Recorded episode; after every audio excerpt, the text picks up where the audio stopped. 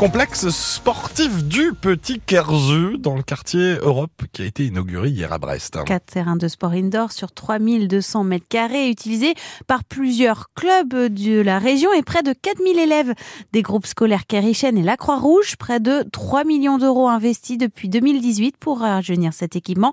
Car à Brest, comme partout, le parc d'équipements sportifs est souvent vétuste, voire délabré, conséquence de plusieurs décennies de sous-investissement. C'est le cas par exemple du gymnase de Kerichen, le pire de la ville selon Anna Abgral. Elle est professeure d'EPS au lycée Jules Lesven. C'est limite indigne pour euh, accueillir nos élèves, surtout quand il pleut. Il y a des fuites euh, d'eau sur le toit, ce qui fait qu'on est obligé de matérialiser des zones euh, au sol pour éviter que les élèves glissent sur les surfaces.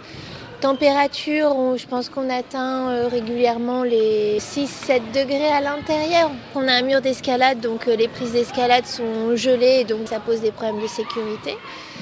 Et bah, les vestiaires, bien sûr, ne sont pas chauffés les sanitaires très peu hygiéniques, des remontées d'égout et les raquettes de badminton sont toutes moisies dues à l'humidité ambiante euh, dans les gymnases. Quand on cherche aujourd'hui à augmenter la pratique de nos jeunes, à leur faire aimer la pratique, on redouble d'efforts pour euh, dépasser ces conditions matérielles qui sont vraiment d'un autre temps et qui donnent absolument pas envie de, de travailler, ni de venir pour certains, ça c'est sûr. Un gymnase qui doit être reconduit par la ville de Brest d'ici 2027 pour 14 millions d'euros, dont la moitié doit être financée par la région Bretagne. Deux accidents de la circulation hier soir à la même heure dans le Morbihan. Vers 23h30 à Pontévy, tout d'abord au rond-point de la Résistance. Le conducteur âgé de 18 ans, seul en cause, a été conduit à l'hôpital. Et le second à Campénéac sur la nationale 24 dans le sens Lorient-Rennes. Collision entre une voiture et un poids lourd. Le conducteur de la voiture a dû être désincarcéré de son véhicule par les pompiers, puis blessé, transporté à l'hôpital. Prudence sur les routes donc, les gendarmes du Finistère ont observé 11 accidents matériels hier sur le département. Deux hommes ont été interpellés mardi après une course-poursuite dans le sud Finistère entre Quimper et Plonéon-Lanverne après un refus d'obtempérer.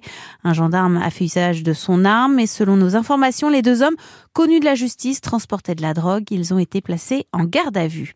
Il avait désobéi au préfet du Finistère qui lui demandait de déplacer des engins de chantier en plein blocage du dépôt pétrolier de Brest. C'était en mars 2022. Le gérant d'un garage automobile de Plouzané a été rejugé hier devant la cour d'appel de Rennes. Dominique Tanguy avait été relaxé par le tribunal de Brest en mars dernier, mais le procureur avait fait appel. Le dépanneur risque une amende pour avoir refusé de se soumettre à une réquisition de l'autorité administrative. Ce sera d'ailleurs une première en France. Décision du tribunal attendue le 13 mars prochain.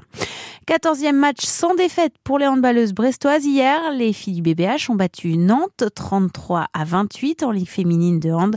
Elles sont toujours à un point du leader Metz et se rapprochent de la Ligue des championnes. Et bien sûr, cet événement foot ce soir à suivre sur France Bleu Brésil.